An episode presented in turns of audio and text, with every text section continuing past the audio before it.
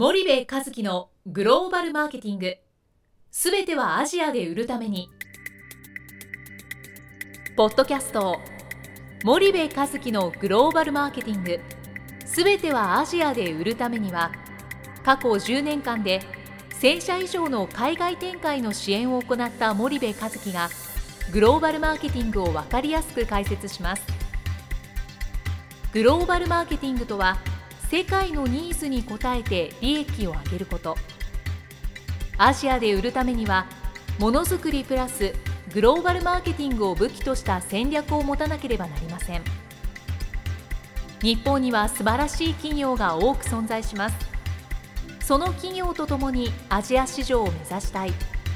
再びジャパンアズナンバーワンと呼ばれる時代を作りたい森部一樹はそんな思いを持ちながらこの番組を皆様にお届けいたします。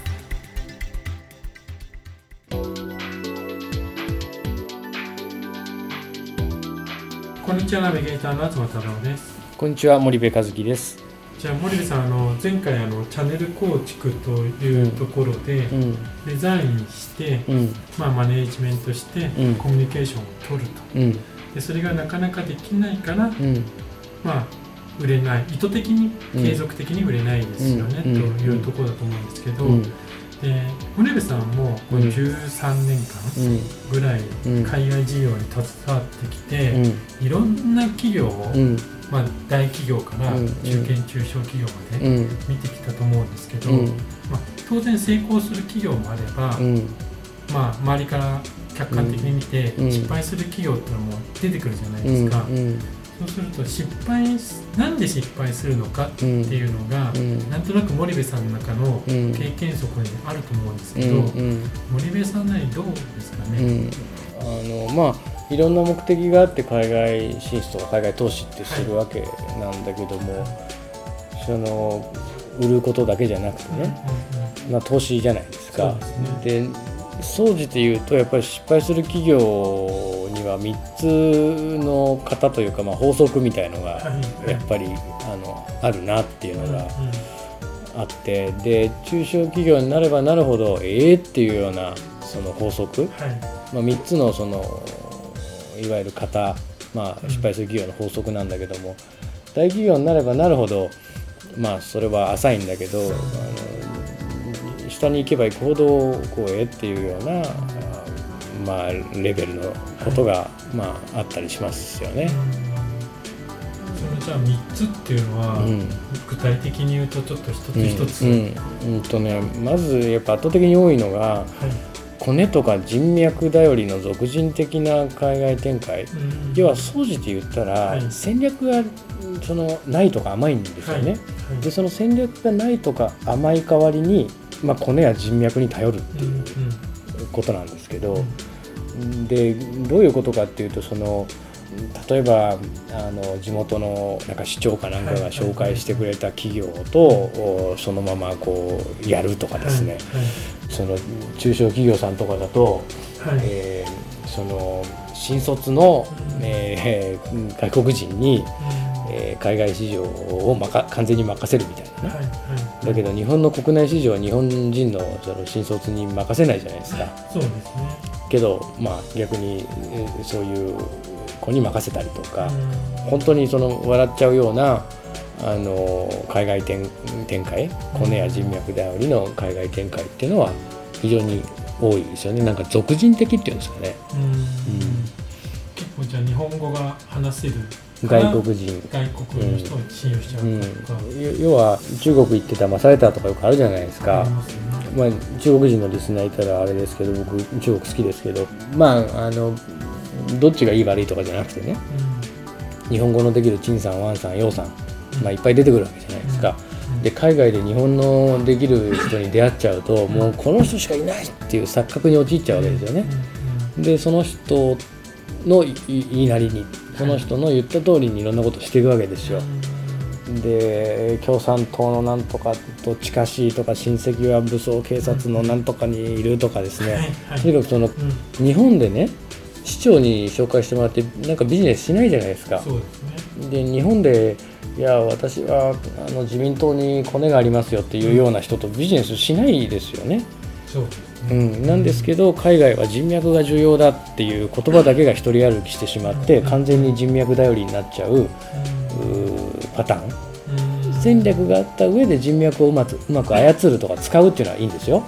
ただ戦略がない人脈頼りっていう、まあ、これがいいわゆる、まあ、初歩的なというかうん。非常に多いあのパターンですよね。まあ、人脈を否定するわけじゃなくって、ん。戦略を持った上で、うん。こういう人と付き合いたいとか、うん。こういう人を探してるとかっていうのは全然、うん、それを人脈をフルに使って。戦略と合わせたらいいんじゃはいないかと、はい。ただ人脈だけだと、戦略がないのに、うん。人脈だけだとうん。どうしても受け身になってしまうし、その受け身になるってことは怖いんだよね。リスクなんですよ。組んだ相手がいいかどうかっていうのもうん。判断できないまま行ってう。ん、突っ走ってしまう行ってしだからそれがすごく怖怖いというか、まあ、多くの企業がそこで失敗をしますよね。うん。で大企業になればなるほどその入ってくる人脈の質も高い質なのでそね。あのその可能性は著しく低いんだけども、やっぱり戦略がない上にいくら人脈乗せてもねで海外ビジネスは人脈が大事っていう言葉だけが一人歩きしすぎちゃって、うんうん。とにかく人脈っていう、うんうん。そういうのは非常に怖いですよね。まあそうですね。中国なんかだと、まあ、そういううん傾向はうん。さらに強くなりますよね。でそれで散々やられてきたんだから、まあ、今 ASEAN シフトなんて言ってますけどそこではやっぱり同じ失敗をしないってことはすごく重要だと思いますけどね。じゃあ一つ目はじゃあこれや人脈頼りのうん。独人的な海外展開っていうのは一つですよね。一つですよね。うん。でもうじゃあもう二つあるんですけど、もう一つは？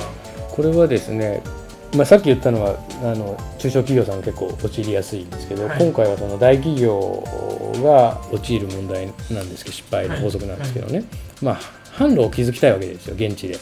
自分たちはつく作れるんでね、うん。でまあ現地のパートナーが重要だろうということで、えっと合弁会社を作ったり事業提携をしたりするんですが、その時にその財閥とか同業種みたいなところをこう選んでいくう。ん。うん。で必ずしもこれ悪いっていうことじゃないんですよ。うん。ただその欲しいのは販路なわけですよね。でもその販路のことはよくわからないからとにかく現地の経済を牛耳ってる財閥系と組むとかね。うん。うん同業種と組むと。うん。いう方法をとってその販路そのものにあたるディストリビューターを軽視するっていうパターンがあるんですよ。で例えばサービス業をやってるとかね、うん。えーすごく重要な店舗が必要だとか、はいあのコンビニエンスストアとか小売店、うん。こういうところは徹底的に財閥と組んで、はい。えー店舗開発やって、もうスピーディーに店舗を広げてって、うん。やっていくっていうのは多分適切だと思います。ただ製造業に関して言うと必ずしもその財閥系や同業種と組むことがね、はえー販路を獲得することになるのかっていうと、そうじゃないケースっていうのは往々にしてあるんですよで外資規制があって現地の企業と合弁しないと進出できませんよっていうんであれば仕方がない。ただ本当に自分たちが必要としているパーツが販路なんであればやっぱり販路と組む。もしくは販路と合弁する。もしくは販路を買収するっていうことをやっていかないといけなくて。で財閥系だって結局販路っていうのはその先の子会社の子会社が持ってたりするわけですよね。で製造業とよく組むパターンが自分たちはどうでしょうね。歯磨き粉を作ってますで現地の歯磨き粉メーカーとくっつきます。はい。なぜなら現地の歯磨き粉メーカーは現地にチャンネルを持ってるだろうと。で自分たちは現地の歯磨き粉メーカーより高い技術力を持ってるから合弁工場を作って、えーより品質のいい歯磨き粉を供給すれば、彼らの販路にそれが乗って売れるだろうっていう、まあ、まあこういう発想でいくわけですよね。けど結局そのメーカーもメーカーであって販路っていうのはその下のディストリビューター使ってるわけじゃないですか、はい。そうすると直接的に販路を持ってる方はそうじゃないわけですよね。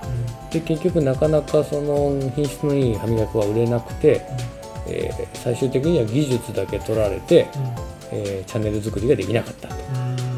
だこれはどういうことかっていうとその自分たちは作る人、えー売るのはあんたよとでそのあんたが、えー販路そのもののディストリビューターじゃなくてもっと上の階層行っちゃってるっていうその同業種とか財閥系行っちゃってるそういうパターンなんですよね。そうすると財閥系とか同業種もうん。販路は持ってるけども、うん。果たしてそことうん。組むのが適切かどうかっていうところをうん。よく考えなきゃいけないってことですよね。うん、そうですね。売ることだけをその考えた場合ね。はい。例えば同業種の持つ販路が本当に一番いいのかうん。実はもっといい販路があるんじゃないのっっていうこともそうだしは財閥の場合その財閥の持つ販路に期待はするんだけいどほ本当にその販路っていいの？って要は欲しいのは販路じゃないですか。そうですね。そしたら財閥としてはでかい。けど販路はどうなの？うん。とかね同業種としてはすごくいい。うん。けどその販路はどうなの？っていう一番欲しいその販路そのものをやっぱりちゃんと可視化しなかったらあのなかなかうまく販売が実らないケースっていうのが往々にしてありますよね。で今あの成功してるような会社さん、はい。えーマンダムにしろフマキナにしろ味の素にしろユニチャームにしろあの基本的には販路を自分たちで作ってますでしょ。その同業種合弁をして生産工場を増やしたいとかってのはありますけど、じゃあ販路をそのままその合弁先に任せるか財閥に任せるかそんなことは一切やってないですよね。そうするとやっぱディストリビューターを束ねてうん。自分たちで販路を作るっていうのが一番成功確率としては高い。高いし確実ですよね。なるほどなるほど。うん。じゃあ2つ目としては、うん。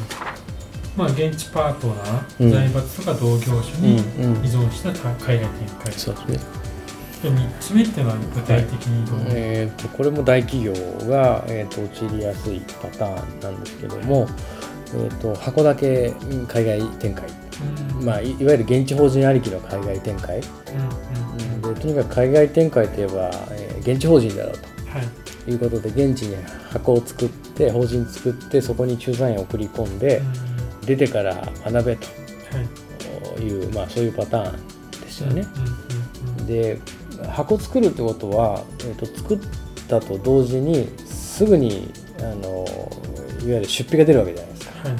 固定費がバーッと出ていくわけですよね、でその固定費を出血と捉えるならば、はい。出た瞬間出血が始まるわけですよね。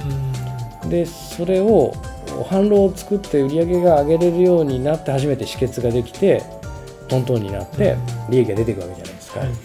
でそのスピードが送り込まれた駐在員に気合と根性でなんかなんとかしてこいっつってこう箱に駐在員を送るんだけども、うん。なかなか1年経っても2年経っても3年経っても利益出てこないっていう、いわゆる箱だけ作ったけどっていうパターンは非常に多くて、はい。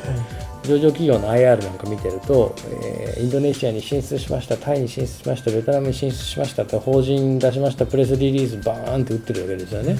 それを3年4年ぐらいして、えーしらーっとこう閉じてたりとかうんそういうケースっていうのはやっぱあってこれも戦略はまず本社ではないはい。とにかく本社の戦略は現地に法人作ることだと。うんあとその中身云々っていうのは駐在員を送り込んでお前が気合と根性で何とかせえっていうこういうパターンですよね。うんうんうんうん。まあ、箱だけ進出って言ってますけども。こんなのが非常に多い。そうすると3つ挙げていただいたと思うんですけど、うん。ちょっとまとめていただくと、うんあのその3つがどういったことなのかっていうのをちょっともう一回うん。おさらいでよろしくお願いします。えーとまあ、まずはこコネとか人脈頼りの俗人的な海外展開ですよね。あの日本語のできる、えー外国人を唯一で最高のパートナーと錯覚してしまって、えーいわゆるもう相手頼り相手の言うところに、えー全部引っ張られていっちゃうっていう、まあ、戦略があった上でのコネ人脈は丸ですけど戦略がない上でのコネ人脈は NG ですよっていうのが一つですよね。であと,げ、えっと販売網を作るっていう場合には現地パートナーを選ぶっていうのは当然重要なんだけども販売網が欲しい時に本当に財閥が必要同業種との合弁で本当にいいのっていうと必ずしもそうじゃないケースが特に製造業なんかは多い。うん欲しいのがチャンネルなんであればディストリビューターと組む。ディストリビューターをマネジメントするっていう方が即効性が早いですよ。っていうのは2つ。目で3つ目がとにかく海外進出といえば原稿を立てて駐在員を送り込んで気合と根性で何とかせえっていうこれだとなかなかあの海外の市場で気合と根性が通じることってそんなになないのであの難しいっていう。で駐在員がかわいそう。はいっていうのが一生そこで骨をうずめさせてくれるんだっていいですけどね。うん。3年5年で帰らされちゃって結果出ないまま帰っちゃうっていうことになっちゃうしね。うん。まあその3パターンじゃないかなと思いますけど。わかりました。じゃあ今日はあのお時間が来たのでここまでにしたいと思います。はい。森部さんありがとうございました。はいありがとうございました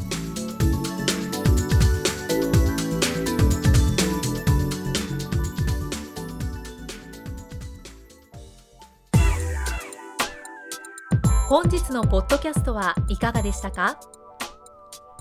番組では森部和樹への質問をお待ちしております。ご質問は podcast アットマーク spydergrp.com ポッドキャストアットマークスパイダー grp.com までお申し込みください。たくさんのご質問をお待ちしております。それではまた次回お目にかかりましょう。